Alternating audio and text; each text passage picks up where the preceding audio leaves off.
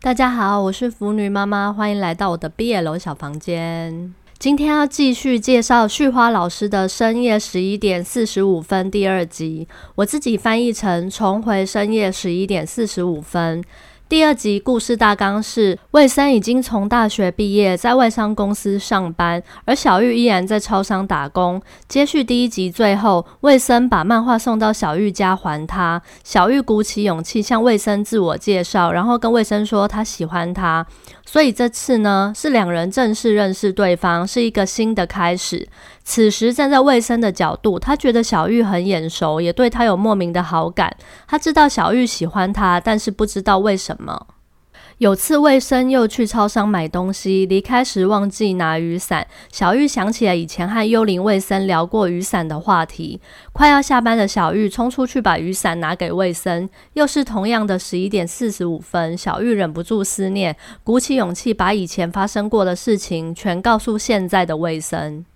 小玉和卫生讨论起他们之前的事情，但是卫生发现小玉常把以前的卫生不会这样来否定现在的自己。对现在的卫生而言，小玉喜欢是幽灵时的自己，而不是现在的自己，因此卫生感到非常烦躁。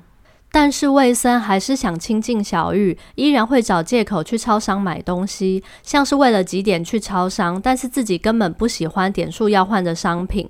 有次魏森又去买东西，小玉惊讶魏森会抽烟，魏森烦躁感此时爆炸了。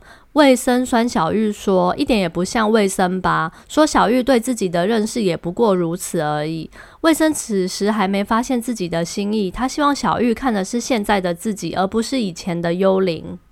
被否认的小玉很生气，感觉像是过往与魏森的快乐回忆和自己的心意都被否定。小玉回怼魏森说：“他没资格评论他们的过去。”此时魏森大爆炸，魏森觉得为什么自己没资格评论过去的自己，一气之下拒绝了小玉，跟小玉说他想要的过去，现在的他没有办法给，而小玉也只能接受。看到这边真的好揪心，两个人明明互有好感，但是魏生不知道该怎么和眼里只有以前自己的小玉相处。即使和小玉聊起了过往的事，小玉的态度让魏生不觉得他们两个曾经的过去是自己的一部分。魏生因而感到烦躁，还嫉妒起了幽灵时期的自己。某天，拒绝小玉的魏森去了同事哥哥开的酒吧喝酒，同时回忆起刚从病床清醒时期的自己。那时的他只记得自己常常梦到一个男孩。以前的自己从来不看漫画，现在却有了兴趣，内心有一股强烈的感情，告诉自己要去找回某样东西，因而拼命的复健。魏森觉得有股神奇的力量把他跟小玉渐渐拉近。后来发现梦里的男孩是超商店员小玉，常常去超商光顾的魏森，有一天终于也鼓起勇气帮他捡漫画送回家。在第一集最后，小玉跟他告白时，他有种终于找到了的感觉。但残酷的是，魏森喜欢小玉，但小玉喜欢的却是以前的自己。来到酒吧，和同事与同事哥哥、酒吧老板聊过之后。大家都说魏森根本就是在秀恩爱、自寻烦恼，把他赶回家了。回到家后的魏森还做了和小玉滚床单的梦。和魏森喝完酒的同事，隔天早上跑到小玉打工的超商。小玉因为很想知道魏森的事情，于是和魏森同事一起到了酒吧。小玉被魏森同事嘲讽了胆小、搞不懂魏森等等之后，直接拿酒吧把自己灌醉。魏森同事借机叫魏森来把小玉接走。魏森把小玉接回家，看着小玉的睡脸，又想起了滚床单的情节。小玉醒来后说：“魏森好像很嫌弃自己，并说自己不会再给魏森添麻烦，就夺门而出。